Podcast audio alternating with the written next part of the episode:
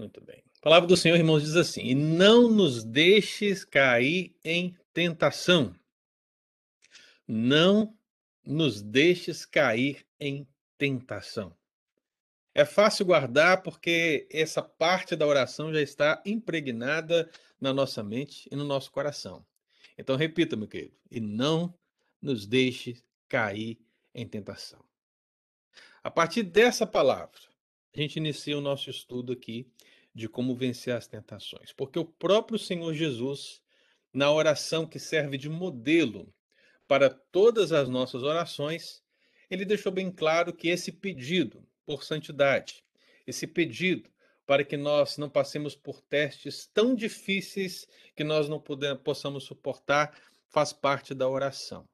Então, nesse sentido, eu gostaria de compartilhar uma frase com os queridos irmãos. Se você puder ler, você lê. Eu vou ler para aqueles que não podem ler, mas essa frase diz o seguinte: É melhor evitar a isca do que debater-se na armadilha.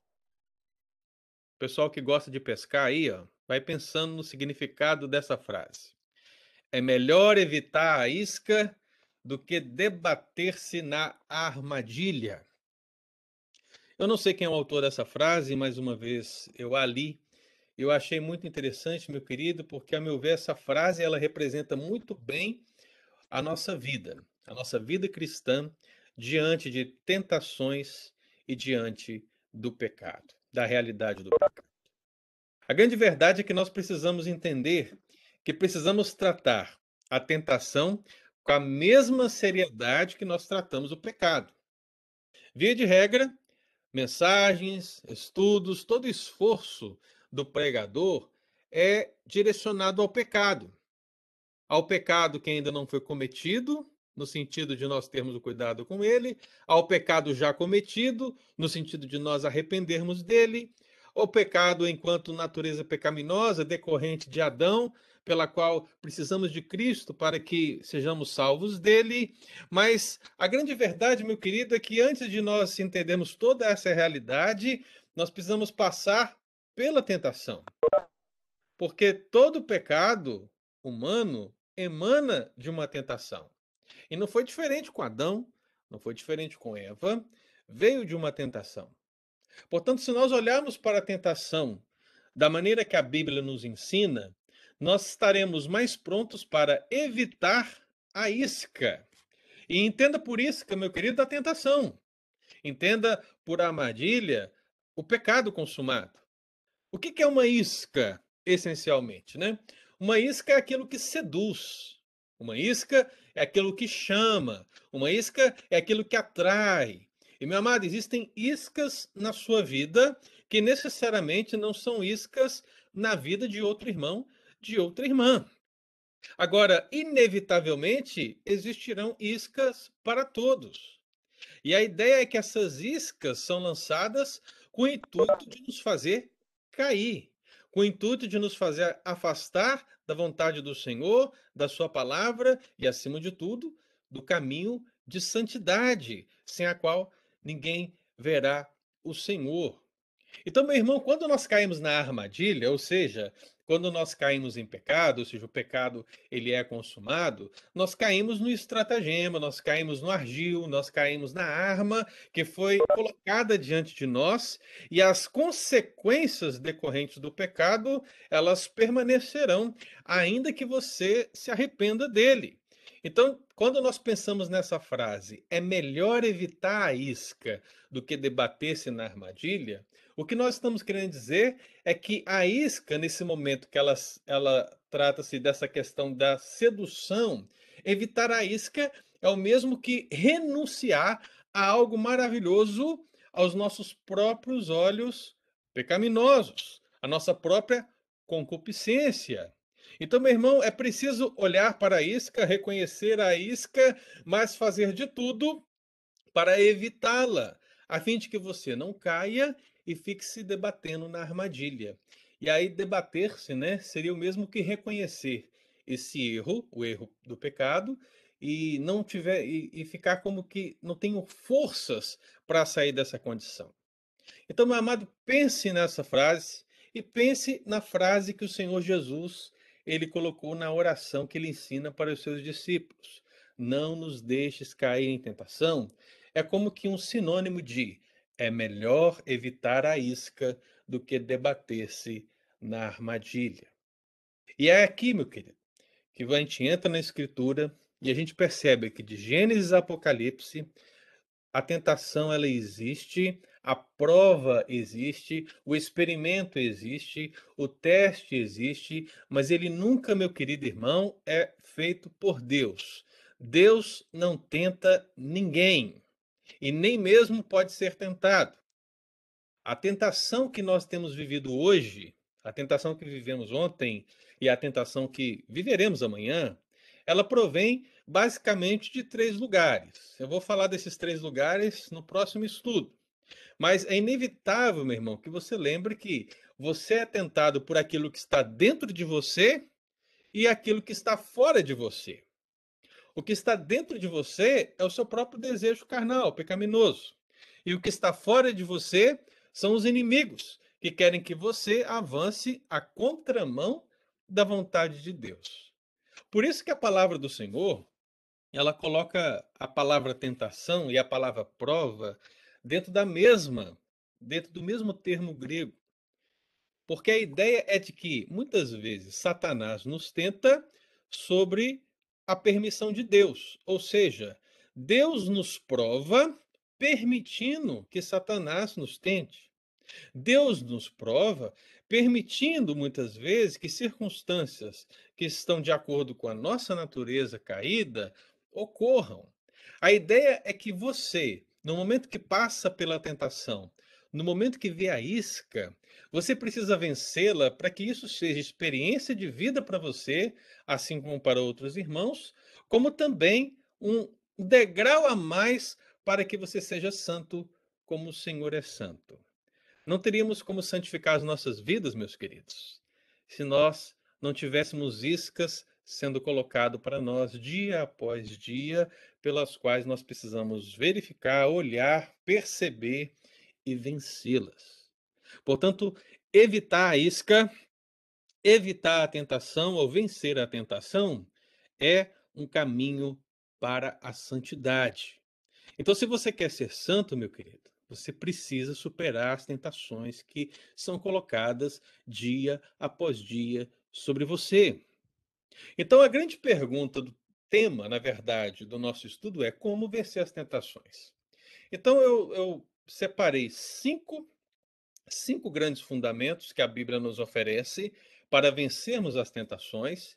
E hoje nós vamos iniciar o primeiro deles. E eu queria que você observasse o primeiro bem atentamente, que é justamente esse que está em tela. Como eu posso vencer a tentação?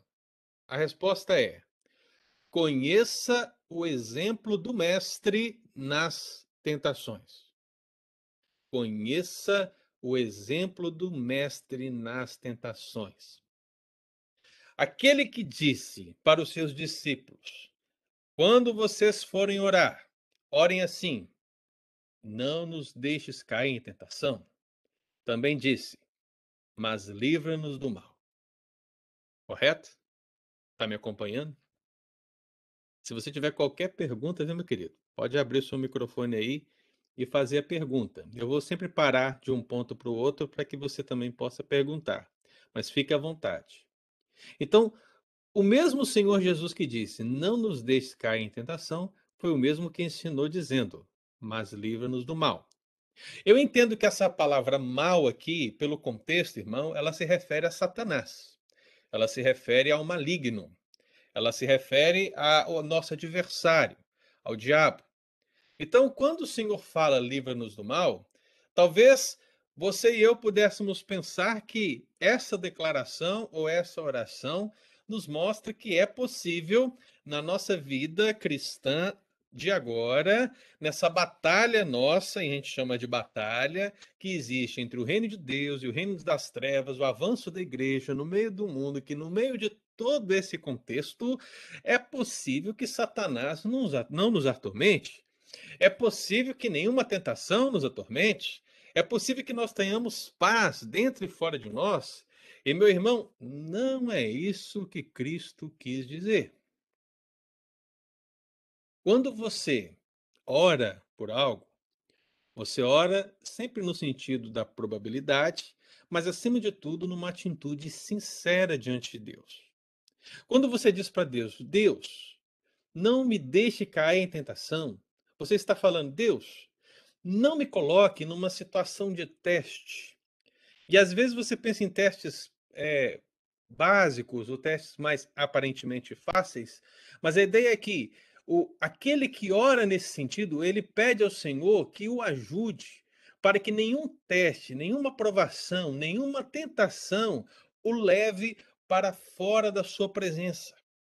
O leve para distante dele. Ou seja, Deus, não nos permita que passemos situações, tentações, provações, seja o nome que você quiser dar, não nos permita passar por situações que sejamos expostos ao massacre, que sejamos expostos à ignomínia, que sejamos expostos à vergonha do evangelho. Nos ajude, Senhor. É isso que a oração significa.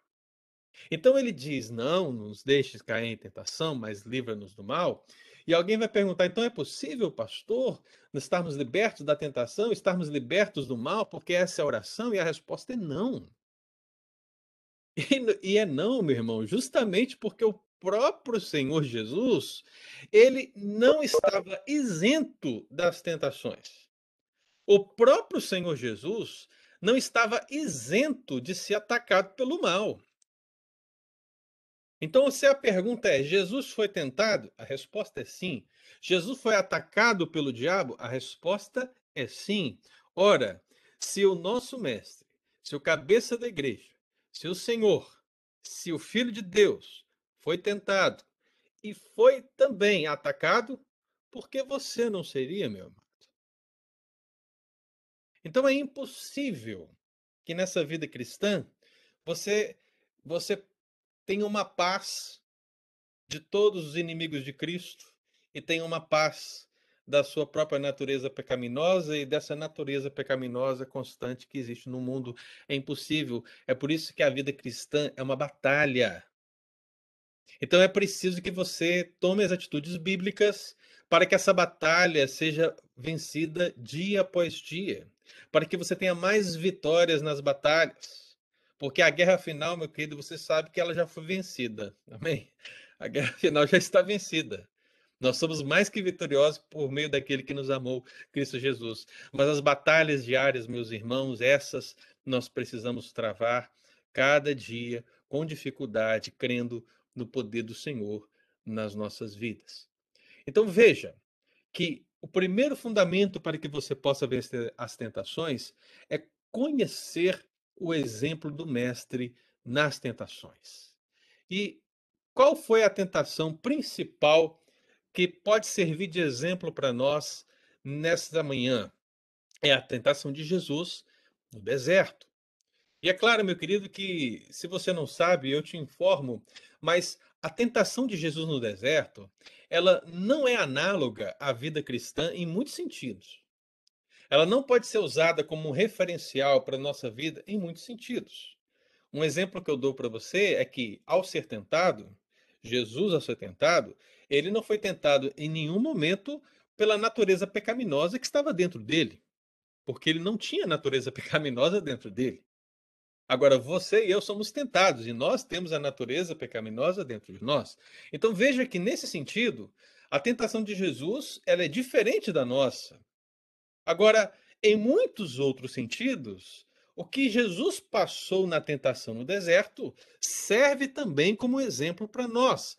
Nos oferece princípios para que possamos vencer as nossas próprias tentações. Então, meu querido, o meu objetivo aqui é apresentar aquilo que pode ser usado por você como referencial bíblico para você vencer as tentações. Então, quando eu digo conheça o exemplo do Mestre nas tentações, você poderá ler Mateus capítulo 4, do versículo 1 a 11. Você poderá ler Marcos 1, 12 e 13.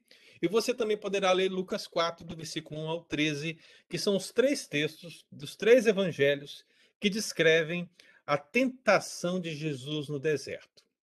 E quando você lê esses três textos, pensando na oração do Senhor que diz: Não nos deixes cair em tentação, e entendendo esse primeiro aspecto fundamental de como vencer a tentação, ou seja, conheça o exemplo do mestre nas tentações, o primeiro, a primeira perspectiva que você verá da tentação nesses textos é que a tentação ela é permitida por Deus. Veja, irmão, a tentação ela é permitida por Deus. Deus não nos tenta, mas ele permite que nós passemos pela tentação. E aí Marcos 4, Mateus 4, versículo 1 diz o quê? Que é um, um dos textos referenciais da tentação de Jesus no deserto. Diz que a seguir Jesus foi levado pelo Espírito Santo ao deserto para ser tentado pelo diabo. Veja, irmão, a seguir, foi Jesus levado pelo Espírito Santo ao deserto para ser tentado pelo diabo. Quem tentou? O diabo. Mas quem permitiu? Ou seja, quem conduziu Cristo até o deserto? O Espírito Santo de Deus. Veja, meu irmão, que Jesus, ele irá passar por uma prova grande depois de 40 dias e 40 noites. Na verdade, ele passa por essa prova os 40 dias e 40 noites, que chega no seu clímax, mas tudo começa aqui, com o entendimento de que a tentação ela é permitida por Deus. Nós falamos, Deus, não nos deixes cair em tentação. E Deus, por sua misericórdia, muitas vezes vai nos livrar de tentações que talvez nos fizessem cair que talvez nos fizessem a levar a vergonha o evangelho em muitas outras situações. Agora, em muitas outras, meu irmão, Deus permitirá que Satanás nos tente, Deus permitirá que circunstâncias nos tentem, porque Ele quer que nós aprendamos com essas situações, pensamos e cresçamos. A tentação, portanto, é uma oportunidade de crescimento. A tentação para nós, crentes, precisa ser visto como uma oportunidade de santificar-nos ainda mais. Agora, infelizmente, para muitos, a tentação é só mais uma armadilha que nos deixa entristecidos pelo pecado que é gerado, que nos deixa mal porque pensamos, perdemos nossa comunhão com Deus. Alguns outros, né, vão pensar, eu perdi o Espírito Santo de Deus. Alguns outros vão dizer, nossa, eu perdi a salvação de Deus. Outros vão dizer, olha, o meu nome foi riscado do livro da vida, meu irmão, misericórdia. A tentação, ela é um acidente na verdade, o pecado advindo da tentação é um acidente que todos nós podemos passar, mas também é um algo que pode ser superado por cada um de nós. Então, o que você vai fazer? Você prefere rejeitar a isca ou debater-se na armadilha? Eu prefiro ignorar a isca. Deu para entender, meu irmão? Então veja, a tentação ela é permitida por Deus, porque Jesus foi levado ao deserto pelo Espírito Santo com um propósito definido que era ser tentado pelo diabo. E é, é interessante, irmão, porque se você conhece o contexto, você percebe que Jesus ele foi levado da margem do Jordão, onde ele estava, onde ele foi batizado, para o deserto da tentação, onde ele seria provado. Veja a mudança de lugares. Veja a mudança de situações. Veja o que está acontecendo. O mistério, meu querido, da encarnação do Verbo e a compreensão das duas naturezas de Cristo nos leva a compreender que Jesus foi tentado acerca da sua impecabilidade, não divindade. O que estava acontecendo ali agora era que Satanás ele queria de fato provar a impecabilidade de Cristo, não a divindade. Eu sei que você vai talvez dizer assim, pastor, mas o que que diz lá na, no texto, né? Se és filhos de Deus, não é isso? não é o que o texto bíblico diz? Se és filho de Deus. E muitos é, acabam por deduzir que essa expressão, se és filho de Deus, é uma dúvida do diabo. É como se o diabo estivesse dizendo: olha, se você realmente é o filho de Deus, faça isso, faça aquilo. E, meu irmão, cá entre nós, cá entre nós.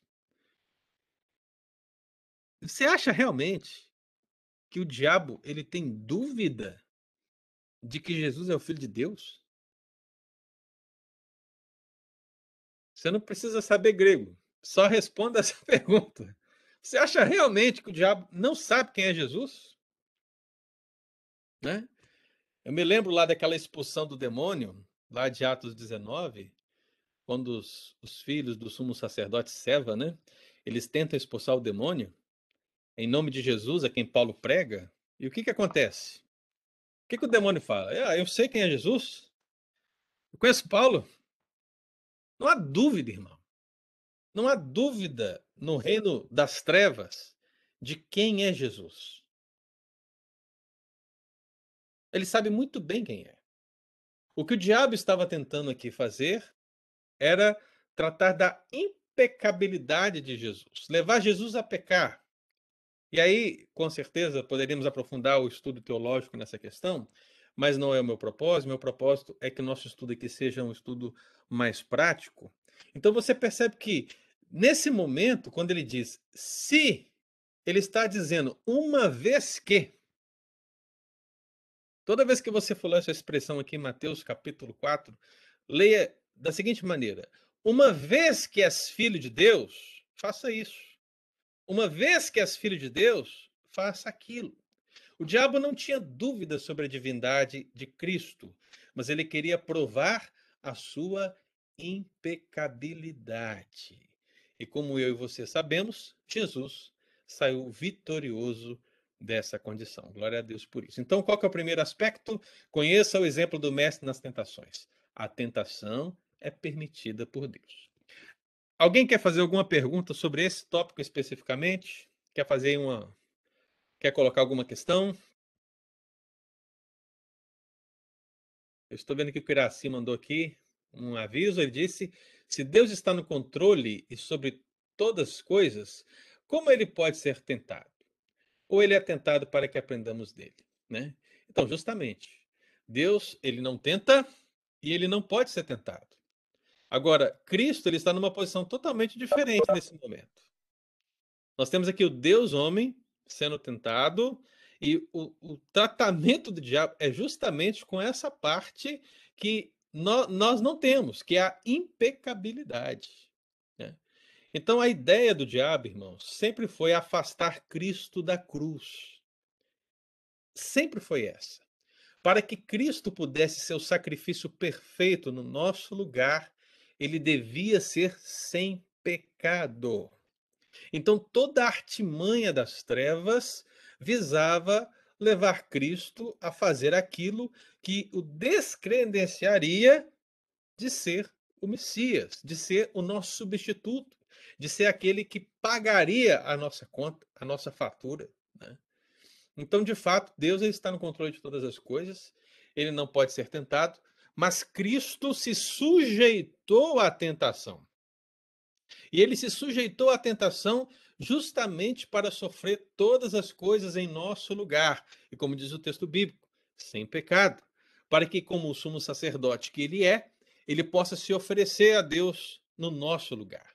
Como Cristo venceu, meu querido, aí nós podemos então é, vencer com ele. E aí a pergunta da Marta Lima também, né? É a grande pergunta que geralmente as pessoas fazem, né? Qual a diferença entre ser tentado e ser provado? Pessoalmente, Martinha, eu não vejo nenhuma diferença é, no sentido propósito. E até mesmo no sentido bíblico exegético, a palavra é a mesma. Tanto a palavra para tentação como a palavra provação é a mesma. A diferença é que muitas vezes o diabo nos tenta, né? E essa essa tentação que o diabo nos tenta ou onde nós mesmos somos tentados, trata-se de uma prova de Deus. Né? Então, a prova de Deus é permitir que nós passemos por determinadas circunstâncias. Então, jamais você vai encontrar um texto bíblico onde Deus irá lá e vai colocar para você um pecado específico para você ser tentado naquilo. Então Deus ele permite que Satanás e ele permite até mesmo que a nossa própria natureza às vezes seja passe por circunstâncias a fim de que nós cresçamos. Então eu sei que alguns teólogos fazem distinção entre tentação e provação. E eu acho que é até possível em alguns textos bíblicos, alguns sentidos, mas em termos gerais, é, eu prefiro não fazer essa distinção e pensar que em toda tentação que tem o objetivo de levar ao pecado, se ela acontece, de certa maneira, Deus está nos provando. Ok? Então, pense então tentação em algo que está aqui no nosso campo, no nosso redor, seja dentro ou fora de nós, e pense em provação como o eterno propósito de Deus, aquilo que acontece no tempo. Então, toda situação que nós passamos para o nosso crescimento, de certa forma, é uma prova da parte de Deus. E isso pode acontecer de diferentes maneiras. A pergunta do Everton é: Deus sabia que Jesus não cairia em tentação? Claro, eu creio que Jesus nunca cairia na tentação. Afinal de contas, o propósito de Deus é que ele se entregue por nós. Jesus ele veio para cumprir a, a, toda a lei, ele veio para cumprir toda a justiça, para se oferecer por nós. Mas isso, meu querido irmão, não quer dizer que o diabo não vá contra ele. Eu faço uma outra pergunta para você, Everton. Né? Nós, por exemplo, cremos na nossa salvação. Se agora eu e você temos o Espírito Santo dentro de nós, se nós somos salvos em Cristo Jesus, se o nosso nome foi escrito no livro da vida, se nós estamos na mão do Cordeiro e ele não, de maneira nenhuma, ninguém vai arrebatar da sua mão aqueles a que lhe pertence, isso quer dizer que o diabo não virá contra nós? Ora, ele sabe que nós somos salvos, mas mesmo assim ele vem. Por que, que ele vem lutar contra você, contra mim? Por que, que ele coloca tentações? Por que, que existe essa luta do reino das trevas contra o reino de Deus, se o diabo sabe que ele já está derrotado no final? Entende? Então isso não não não tira a realidade dos fatos, né? A, o fato é esse: nós somos salvos, mas a furiosidade do inimigo é trazer todo o mal, é trazer toda a desgraça, é trazer tudo aquilo que não agrada ao Senhor para o nosso contexto. E a nossa luta é pela santidade. E o que Deus faz na sua sabedoria é utilizar-se justamente dessa realidade satânica e até mesmo da nossa própria natureza pecaminosa para nos levar à santidade que ele deseja de cada um de nós, né? O Hernando pergunta: provação seria uma série de tentações? Não necessariamente, Hernando. Né? Eu, sinceramente, diria para vocês todos que não tentem fazer uma distinção entre tentação e provação. Né? Mas, se quiserem fazer uma distinção, pensem sempre que a tentação ela nunca vem de Deus e a provação sim. Ok? Se você quer fazer uma distinção, faça dessa maneira. Deus pode nos provar, mas não pode nos tentar. Ok? Talvez se você fizer essa, tiver esse pensamento, na sua cabeça vai caber melhor uh, uma distinção de provação e tentação. Agora, na minha, eu consigo ver isso de uma maneira mais ampla. Então, eu vejo que Deus me prova quando permite que eu passe por uma tentação que vai vir de algum lugar. Ok? Então, para mim, essa distinção ela, ela não, não existe porque está dentro de um, uma ideia geral. Mas se você quiser fazer uma distinção, faça a distinção dessa maneira. Né? Deus pode provar-nos em vários momentos, de várias maneiras. Né? E nessa provação, Deus pode se utilizar do diabo, que vai nos tentar. Deus pode utilizar de situações que estão ao nosso, ao nosso redor, no intuito de nos permitir passar por Exemplo? Diga. É, partir do fato que provação e tentação são a mesma coisa ou parecidas, né? Como o senhor uhum. explicou aí. É, podemos falar então que Deus nos faz pecar através da tentação de Satanás, certo?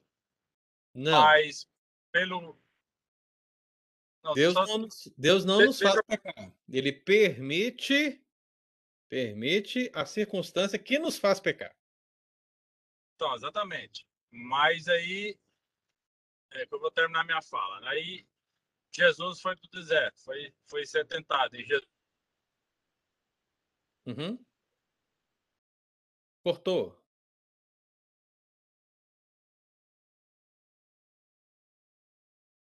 Tá, tá ouvindo, Marcos? Seu celular cortou. Nós não estamos te ouvindo.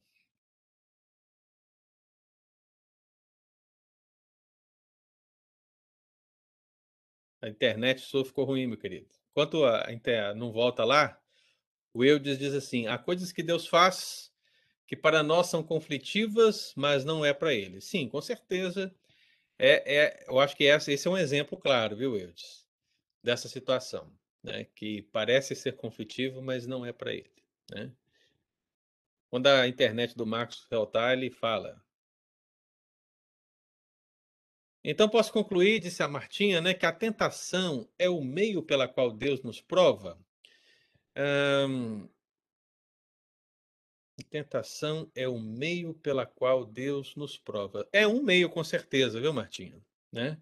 Só que veja da seguinte maneira: o meio pela qual Deus nos prova tem um agente da, da tentação aí. E esse agente nunca é Deus, ok? Quem é o agente que se sente tentado aqui? Sou eu. É talvez um irmão lá da igreja, é alguém que está no mundo, é o diabo. A tentação, ela vem de dentro e de fora, mas ela nunca vem de Deus. Não sei se eu estou conseguindo ser claro aqui para você. Né? Existe um, um meio entre Deus e nós. Então vamos pensar em Satanás, que é o caso mais clássico, né? Pensemos, por exemplo, em Jó. Você tem em Jó o quê? Aquele que está entre eh, Deus, Jó é Satanás. Então, Satanás é aquele que diz para Deus: Olha, Jó só teme a você porque você dá tudo para ele, você cuida dele, você faz aquilo tudo por ele. Então, Deus permite que Satanás toque em Jó. E aí, todo esse tocar de Jó envolve situações que podemos chamar de provas, mas também podemos chamar de tentações que ele passou, como, por exemplo, a tentação de amaldiçoar a Deus quando a mulher dele disse: amaldiçoa Deus e morre. Né? Só que ele não caiu em nenhuma dessas situações. Ele permaneceu firme. Mas quem foi o agente de toda a desgraça de Jó? Em primeira causa, nós podemos pensar, Deus foi que permitiu todas as coisas. Mas quem agiu diretamente foi o diabo. Então Deus não tenta ninguém. É isso que a Bíblia diz lá em Tiago. Deus não tenta ninguém. Você precisa pensar em toda a Bíblia pensando nessa realidade. Deus não tenta ninguém. Então quem tenta alguém? O seu próprio pecado e Satanás que está fora dele e outros pecadores, mas jamais Deus. Então, essa é a realidade que você precisa pensar. Foi claro, Martinha? Se não foi, você. ok, então. Obrigadão, querida. Pastor, acho que eu voltei. Diga, Marco. Então, aí, continuando lá. É... Então, Deus para ir tentar Jesus no deserto e, ao mesmo tempo, o Espírito Santo levou Jesus ao deserto. E Sim. Jesus.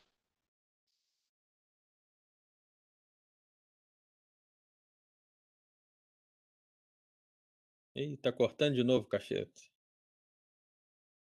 Manda a Lu escrever aí, Cacheta, no bate-papo. Que aí eu respondo aí, meu querido. Beleza? Vamos avançar aqui. Pede para a Lu escrever. Então vamos lá, irmãos. Vamos avançar. Quando chegar a pergunta aqui do, do cacheta, a gente responde. Vou tentar. Tenta de novo. Tá falhando.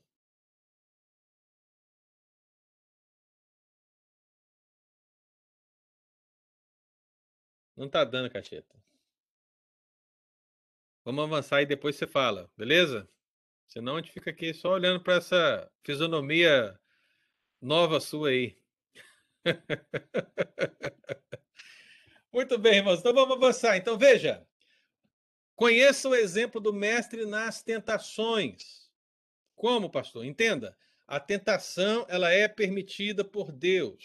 Ela vai ocorrer. E se ela ocorre, Deus está permitindo. A tentação ela não é maior do que Deus. Deus permite. Segundo, veja, ser cheio do Espírito não isenta das tentações. Ser cheio do Espírito não isenta das tentações. Meu amado, é um engano você pensar que você, cheio do Espírito Santo, você que lê a Bíblia todo dia, né, que conhece a Bíblia, você que ora, você que jejua, quer dizer que você não é tentado, meu irmão? Não, não é assim, né? Não é assim.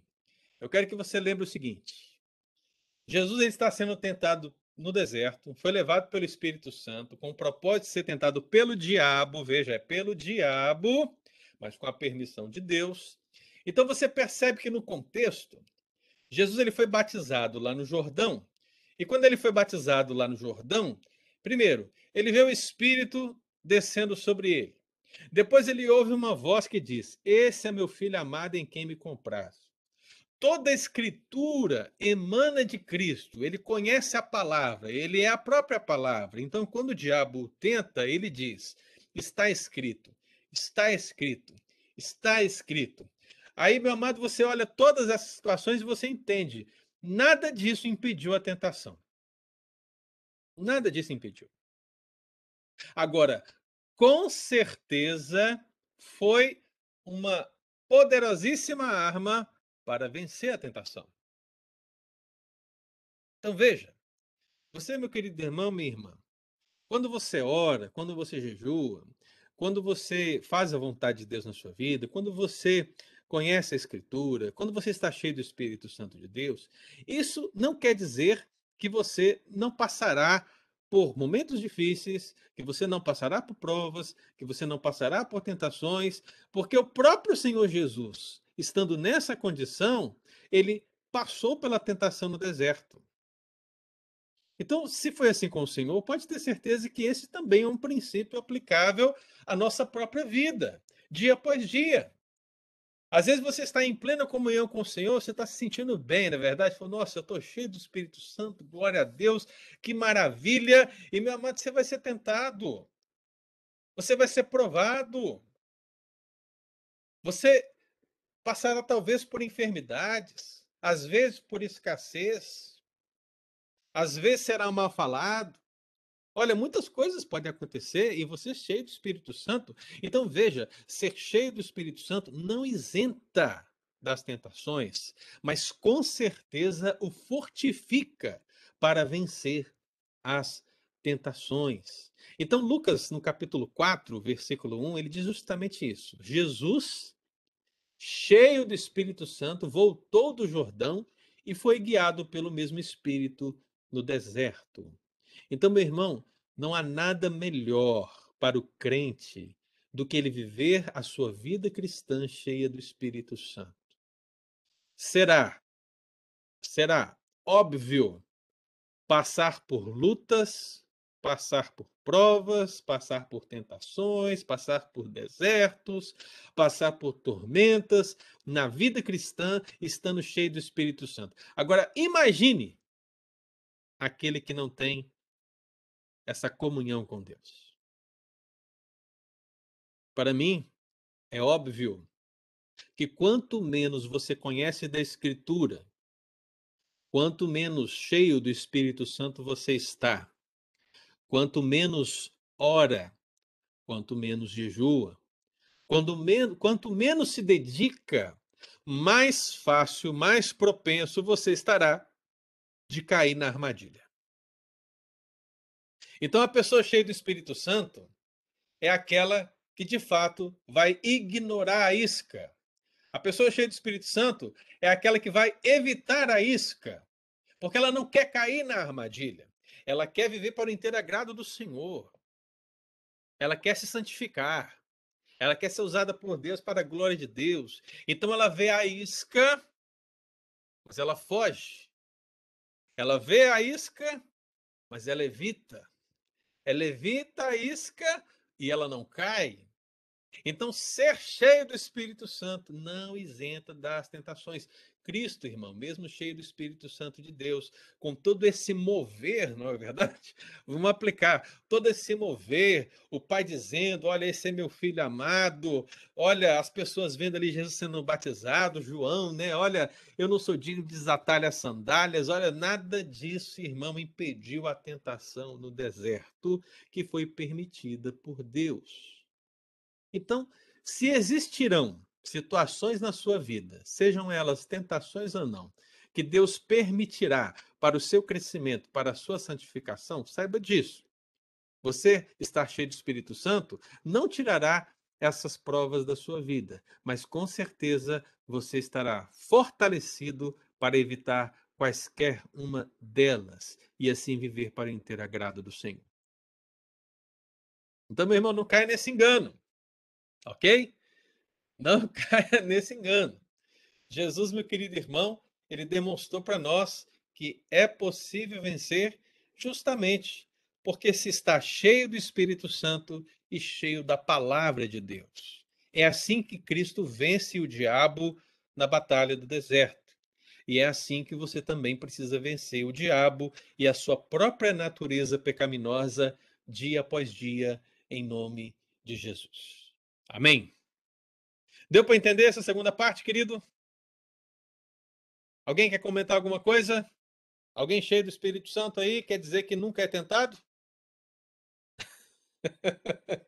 Tem alguém aí que não é tentado? Tem alguém aí que não peca? Alguma coisa nesse sentido?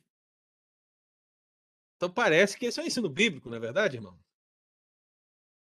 Muito bem, Martim, é isso mesmo. O próprio Espírito Santo nos capacita a resistir à tentação. Veja, o que Cristo conquistou para nós é isso. Ele disse: Eu não deixarei vocês órfãos. Olha, a presença do Espírito Santo não é apenas para nos selar ou apenas para estar conosco todos os dias até a consumação dos séculos, enquanto Cristo não volta. Mas é justamente para ser esse elo fortalecedor para que possamos vencer o mundo como ele venceu. Então, o que a Martinha escreveu aqui no bate-papo é a pura verdade, irmão. Por que, que eu e você podemos vencer as tentações? Por que, que eu e você podemos pecar menos? Por quê? Porque o Espírito Santo que habita em nós é aquele que nos capacita a realizarmos tal proeza. Se não fosse o Espírito Santo de Deus, meu irmão, só, querer, só quereríamos a isca. Só quereríamos a armadilha. Jamais sairíamos desse poço de perdição. Então, glória a Deus por Cristo Jesus, que não apenas nos pescou das trevas, como também nos fez pescadores de homens, em nome de Jesus. Amém, querido? Glória a Deus. Então, veja, conheça o exemplo de Cristo na tentação. A tentação é permitida por Deus. Ser cheio do Espírito Santo não isenta das tentações. Mais uma. A tentação ocorre nos instantes cruciais. Pastor, o senhor pode me dizer quando é que eu vou ser tentado? Então, irmão, entenda. A tentação ocorre nos instantes cruciais. O que a palavra de Deus diz aqui em Mateus 4:2? Diz: e depois de jejuar 40 dias e 40 noites, teve fome. Lucas 4, versículo 2 diz: Durante 40 dias, sendo tentado pelo diabo, nada comeu naqueles dias, ao fim dos quais teve fome. O que, que eu quero dizer para você, irmão? Nesse período de 40 dias e 40 noites, eu entendo que Jesus foi tentado pelo diabo. Eu não entendo que Jesus foi tentado apenas no final desse período, com as tentações que estão descritas no texto. Eu entendo que o diabo, ele provou o Senhor quanto à sua impecabilidade durante os 40 dias em 40 noites, porque Lucas diz isso. Lucas diz: durante 40 dias sendo tentado pelo diabo. Então veja que ele coloca a, as ações do mal sobre Cristo no deserto pelo período, não ao final do período. O que acontece no final do período é o que eu estou dizendo aqui. A tentação ocorre nos instantes cruciais. Né? E qual é o instante crucial que o texto coloca para nós? Diz que ao final do período de 40 dias e 40 noites teve fome. Então, nesse momento de maior vulnerabilidade, o texto nos apresenta uma tripla tentação que o diabo coloca diante de Cristo a fim de levá-lo para longe da cruz, para longe dos propósitos eternos que ele mesmo decidiu, que é salvar o seu povo. Então, meu irmão, veja.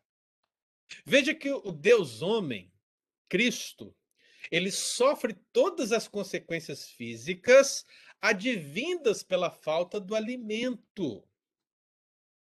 É justamente por seu sofrimento e por sua vitória que vem logo a seguir no texto, que ele poderá sempre nos socorrer por sua graça.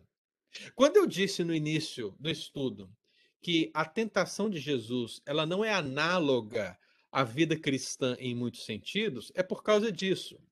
A tentação de Jesus no deserto é como o início da batalha pela salvação do povo do Senhor. O que Cristo está fazendo aqui é fazer com que a salvação no tempo se torne possível para a igreja. Ela é culminada na cruz, quando Cristo destrói a cédula de dívida e quando expõe ao desprezo as potestades, principados, o diabo e tudo que está ao seu lado. Então, o que acontece aqui nesse sentido não é análogo à vida cristã, porque Cristo está sofrendo e ele vence para que nós também possamos vencer. Agora, meu amado irmão, veja só o que diz Hebreus 2,18. Se você tiver com a sua Bíblia, você abra a sua Bíblia e leia isso, porque é um paralelo com a tentação de Jesus no deserto. Hebreus 2,18 está falando de Jesus como sumo sacerdote. E o que, que diz lá? Naquilo que ele mesmo sofreu, tendo sido tentado, é poderoso para socorrer os que são tentados.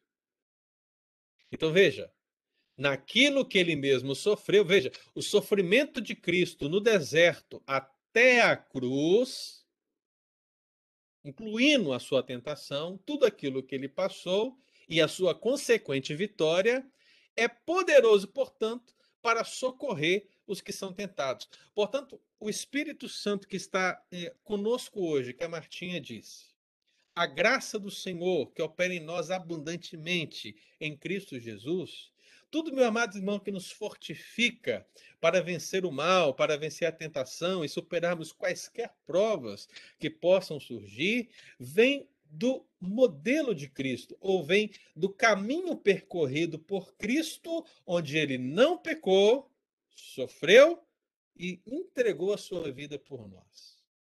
É por isso que ele se apresenta como sumo sacerdote, a qual o Senhor aceita e assim nós somos salvos no nome dele. Então, nesse sentido, meu irmão, a tentação de Jesus e seu ministério são muito mais amplos. Mas o que nós podemos ver no sentido e como princípio para a nossa vida é que a tentação, no caso de Cristo, ela ocorreu num instante crucial, como o, o auge daquilo que Satanás estava operando no deserto. Então, nós temos aqui alguns irmãos também falando, vamos ver aqui, temos o Iraci escrevendo. Quanto mais chegamos a Cristo, conseguimos ver mais nossa sujeira. Com certeza, Iraci. Quanto mais próximos da luz, mais ficam evidentes os traços de sujeira que estão em nós. Né? Quanto mais distantes da luz, mais sujos estaremos e a luz menos vai nos afetar. Né? Assim conseguimos dizer não ao pecado, à isca, justamente. Somos fracos espiritualmente, precisamos do auxílio do Espírito Santo. É por causa do Espírito Santo que nós podemos dizer não à isca. Né? Pastor, Sim. Eu tenho uma pergunta. É, essa palavra né, da, da, da questão da isca e tudo mais, ela é mais voltada para quem é cristão e conhece a palavra de Deus. Sim. Tem muita gente no, no mundo que, que para eles nada é pecado. Assim, é... Veja eu... bem, Thaisa. Nós estamos falando para crentes. Tá. Para crentes, né? Porque para nós a tentação ela, ela vai ser, ela precisa ser vista como algo que vai ocorrer, que é algo que não vem de Deus, mas é algo que nós não podemos cair. Não podemos. Por quê? Porque toda tentação é uma prova que nos leva para perto de Deus ou para longe de Deus.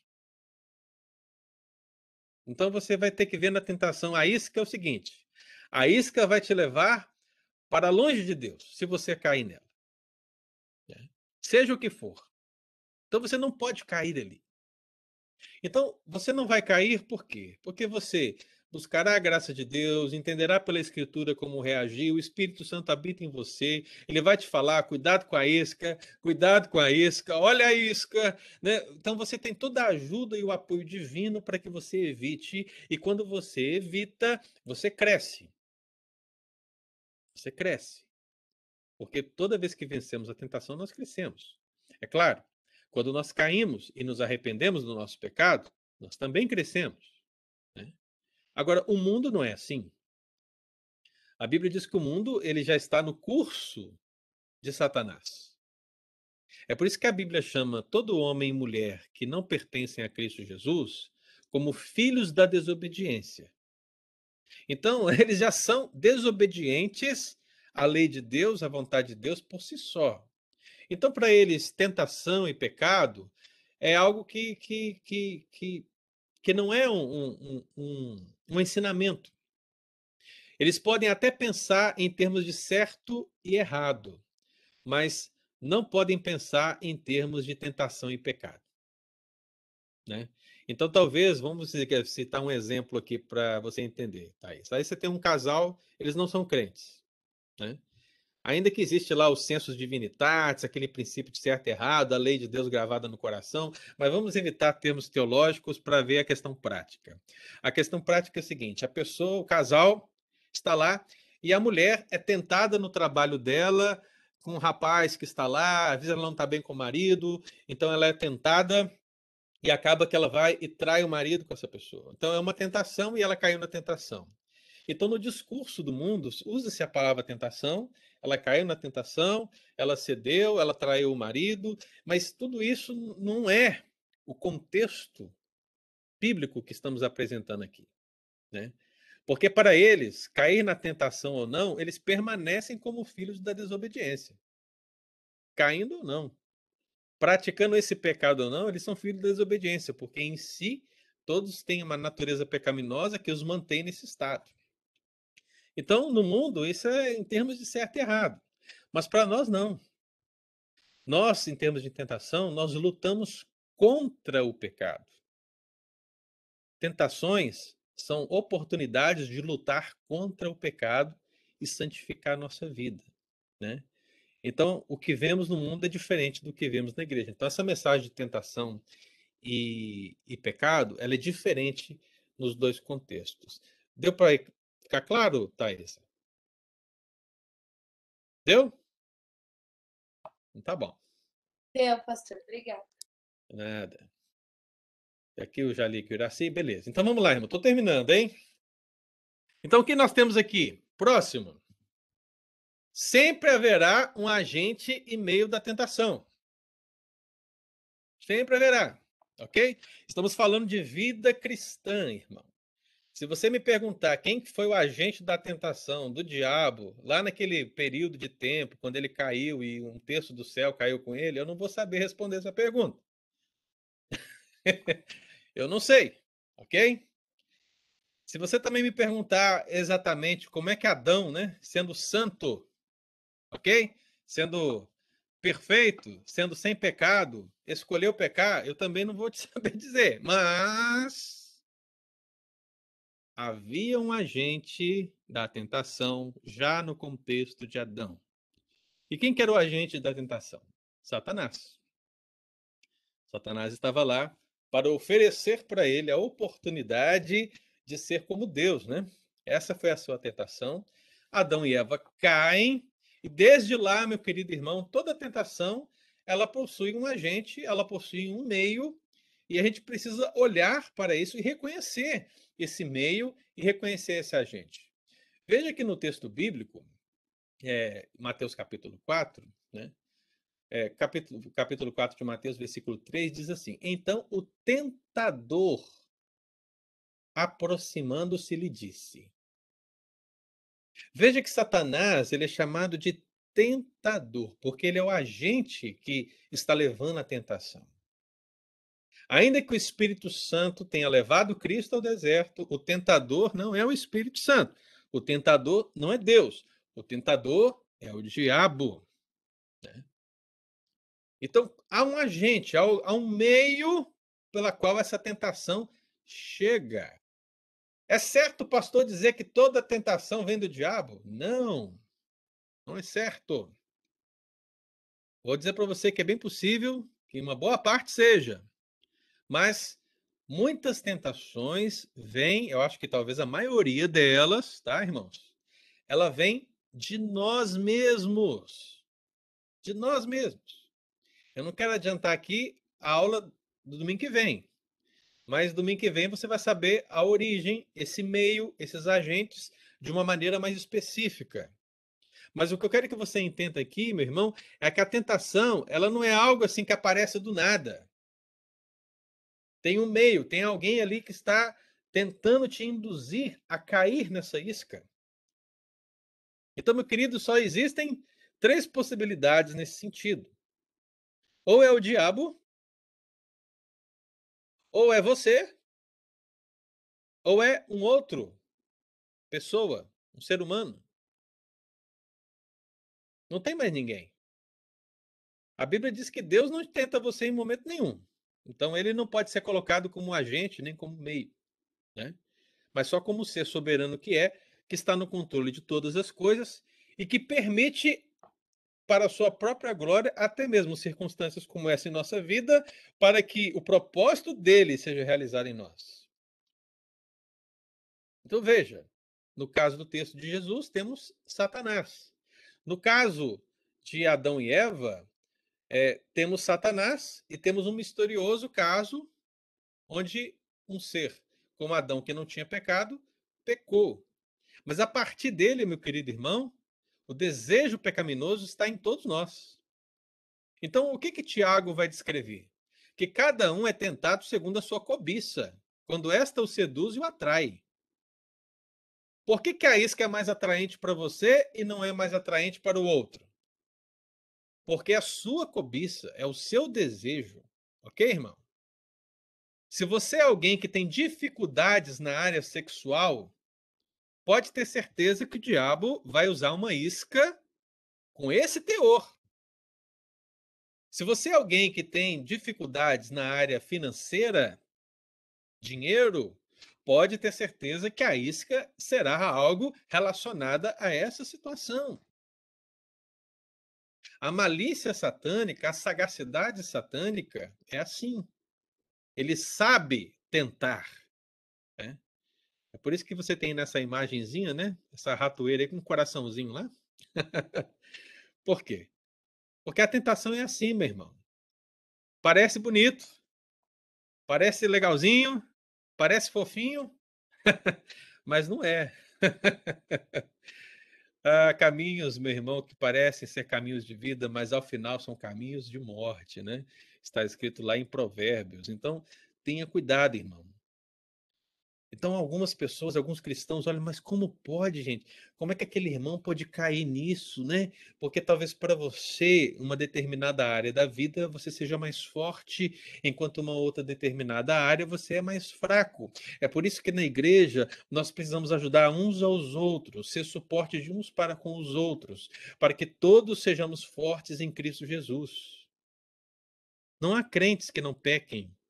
Não há crentes que não caiam em tentação. Agora, há crentes que vencem mais. Há crentes que pecam menos. Isso há. Isso, meu irmão, depende da intensidade da nossa vida espiritual com Deus. Né? Sendo assim, a gente vai crescer com certeza. Eu vou abrir aqui para perguntas, mas deixa eu só colocar o último tópico para colocar as perguntas, que é esse aqui. Sempre haverá uma nova tentação. Olha comigo, meu irmão. sempre haverá uma nova tentação. Se você está pensando assim comigo, pastor, depois de tudo isso, venci. E agora? Glória a Deus, acabou? Não. Infelizmente, meu irmão, sempre haverá uma nova tentação. Veja que a tentação de Cristo, aqui em Lucas capítulo 4, versículo 13. O que, que diz o texto? Diz assim: Passadas que foram as tentações de toda sorte, apartou-se dele o diabo até momento oportuno. Passadas que foram as tentações de toda sorte, apartou-se dele o diabo até momento oportuno. Veja, Cristo venceu o diabo no deserto. Mas o diabo apartou-se dele até a próxima oportunidade que ele viria. Não foi, meu querido, o fim dessa batalha. Não foi o fim dessa luta. Não. Então, meu irmão, na sua vida também não será diferente, pode ter certeza. Você vence uma tentação aqui e logo ali já tem uma outra para você esperar. é por isso que a vida cristã é uma batalha, irmão. Porque as iscas são julgadas, meu irmão, o tempo todo. Dentro de nós, a nossa cobiça, o nosso desejo, os nossos olhos que contemplam esse mundo, meu irmão. Olha, você tem referências ao pecado por todos os lados. São iscas jogadas por todos os lados. Se os seus olhos não estiverem fitos em Deus, misericórdia, meu querido. Então, quando eu digo que sempre haverá uma nova tentação, é porque, no caso de Cristo, o diabo apartou-se até momento oportuno.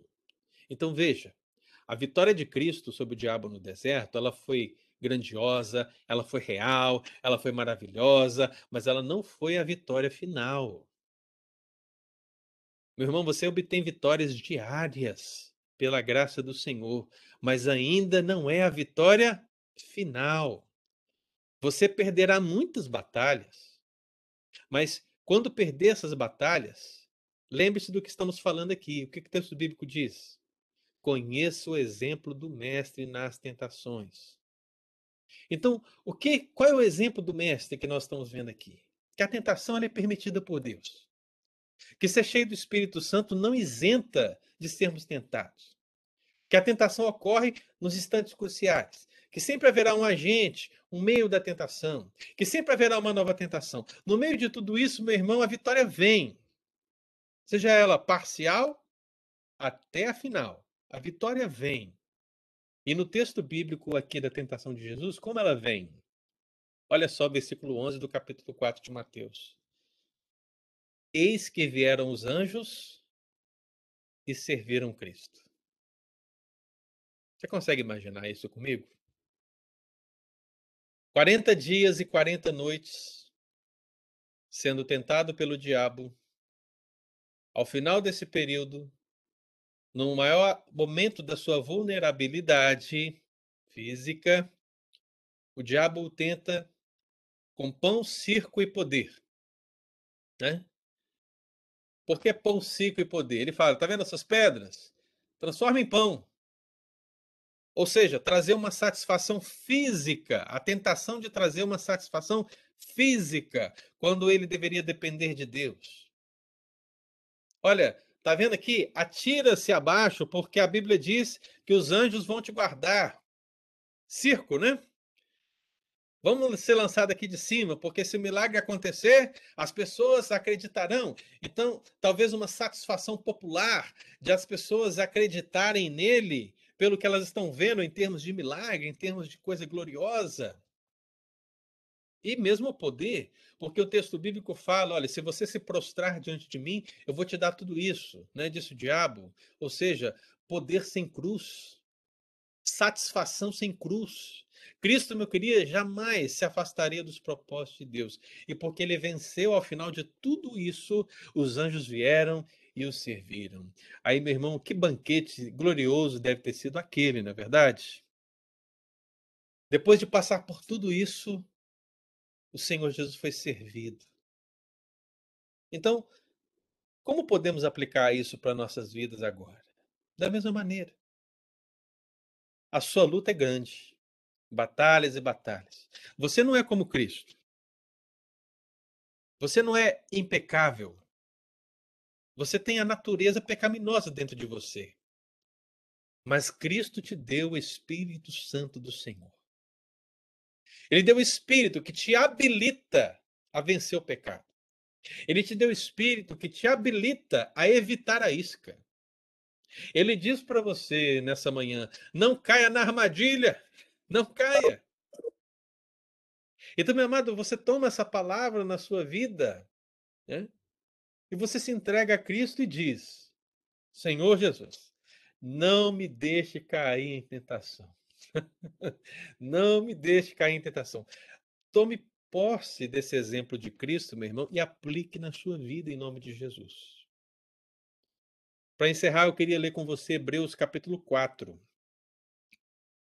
Hebreus capítulo 4, versículo 15 e 16, que diz assim: Veja só como tudo agora se fecha aqui, irmão. Hebreus 4, 15 e 16. Porque não temos sumo sacerdote que não possa compadecer-se das nossas fraquezas. Antes, foi ele tentado em todas as coisas, a nossa semelhança, mas sem pecado. Acheguemos-nos, portanto, confiadamente junto ao trono da graça, a fim de recebermos misericórdia e acharmos graça para socorro em ocasião oportuna. Então veja esse finalzinho. Acharmos graça para socorro em ocasião oportuna. Quando a isca estiver diante de você, você achará graça para socorro em ocasião oportuna, porque Cristo, a nossa semelhança, foi tentado em todas as coisas, mas não pecou. Então ele venceu, meu querido irmão, para que nós pudéssemos vencer também. Você pode agora lutar contra o pecado e você pode sim vencer o pecado, você pode sim evitar a isca, você pode sim superar as tentações, você pode passar por provas e crescer na graça e no conhecimento de Jesus, porque Cristo conquistou tudo o que era necessário para que esta fosse a verdade na sua vida. Então, meu irmão, reconheça a sua fraqueza, reconheça que você é pecador, Reconheça que sem Cristo nós não somos ninguém. E entregue-se ao Senhor para que você possa vencer as tentações. Eu acho que a pergunta mais, como diz lá em Minas, né? Eu acho que a pergunta mais cabulosa que a gente pode fazer no contexto de tentação é justamente essa. Como você responde às tentações a Satanás quando está sozinho e sem ninguém observando? Como você responde às tentações de Satanás quando está sozinho e sem ninguém observando? Você verá, eu verei. Nós somos fracos, irmãos. Mas aquele que está em nós é maior do que aquele que está no mundo. Se você reconhecer a sua fraqueza, meu irmão, você terá aí dado o primeiro passo para que o Deus forte possa te ajudar no meio das dificuldades, possa te ajudar a vencer as tentações, possa te ajudar a evitar as tentações e a não cair na armadilha. Em nome de Jesus. Amém, amado? Queria ver você agora, amados irmãos. Temos aí perguntas, colaborações. Fique à vontade aí para perguntar, colaborar.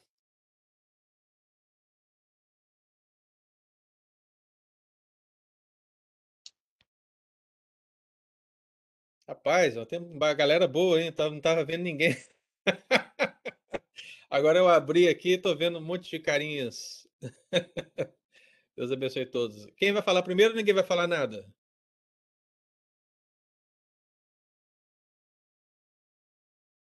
De cada vez. Não briguem. Deu para entender, irmãos? Manda um joinha para mim. Sim, muito bem. Ficou claro? Ainda. Então. Bem, Amém? Amém. ó. A Val já sabe usar o recu- o recurso do joinha lá. ó. Ela mandou o joinha. Tem como curtir aqui, hein, irmão? Olha aí. Você vai nessa carinha aí, ó, que tá do lado aí, e aí você reaciona. entender, não sei ainda não. Ah. Ver. Amém, queridos. Olha, domingo que vem, nós avançamos então no estudo, ok? E vamos para o segundo fundamento. Primeiro fundamento, nós já temos aí, conheça o exemplo do mestre nas tentações. né? Eu vou ver se eu faço um textinho e mando no e-mail aí para todo mundo, né? Para você poder guardar em casa. Mas eu espero que todos estejamos aqui no domingo que vem para te dar continuidade. Serão cinco estudos, ok, irmão? Então, se você gostou desse primeiro, espero você aqui domingo e aproveita e chama outros irmãos para estarem conosco aqui também, em nome de Jesus. Amém. Amém. Bom dia a todos. Bom dia, querido. Amém. Bom dia, bom domingo, boa tá semana. E ó, hoje à noite o culto lá, hein? Todo mundo firme, hein? Não, Vamos não lá. a tentação na praia, igual a Nilma, hein? Vou entrar na água agora. Ai, ai. Fica com Deus, irmãos. Ótimo domingo. Ei, Rita, você já tá em... pela palavra, Mara. Hã? Ô, Rita, você já tá em casa? Ou tá aqui? Tô no Rio, tô no Rio. Ah, tá no Rio? É, Eu tô chegando no Rio das Artes, É aqui? São Paulo. você é chique Tá, demais, Dulce. Bye, bye. Obrigada, pastor Ângela. Palavra maravilhosa. Amém, querido. Deus abençoe. Obrigada, pastor Ângela. Deus abençoe. Obrigada, bom domingo. Obrigada, Tchau pra pastor. vocês. Bom domingo. Se quiser, no final do mês, estou aí de novo. Amém. Beijo, mais tchau tarde, para irmãos. todos. Até pra Tchau. Tá bom. Tchau. Não tá aparecendo eu.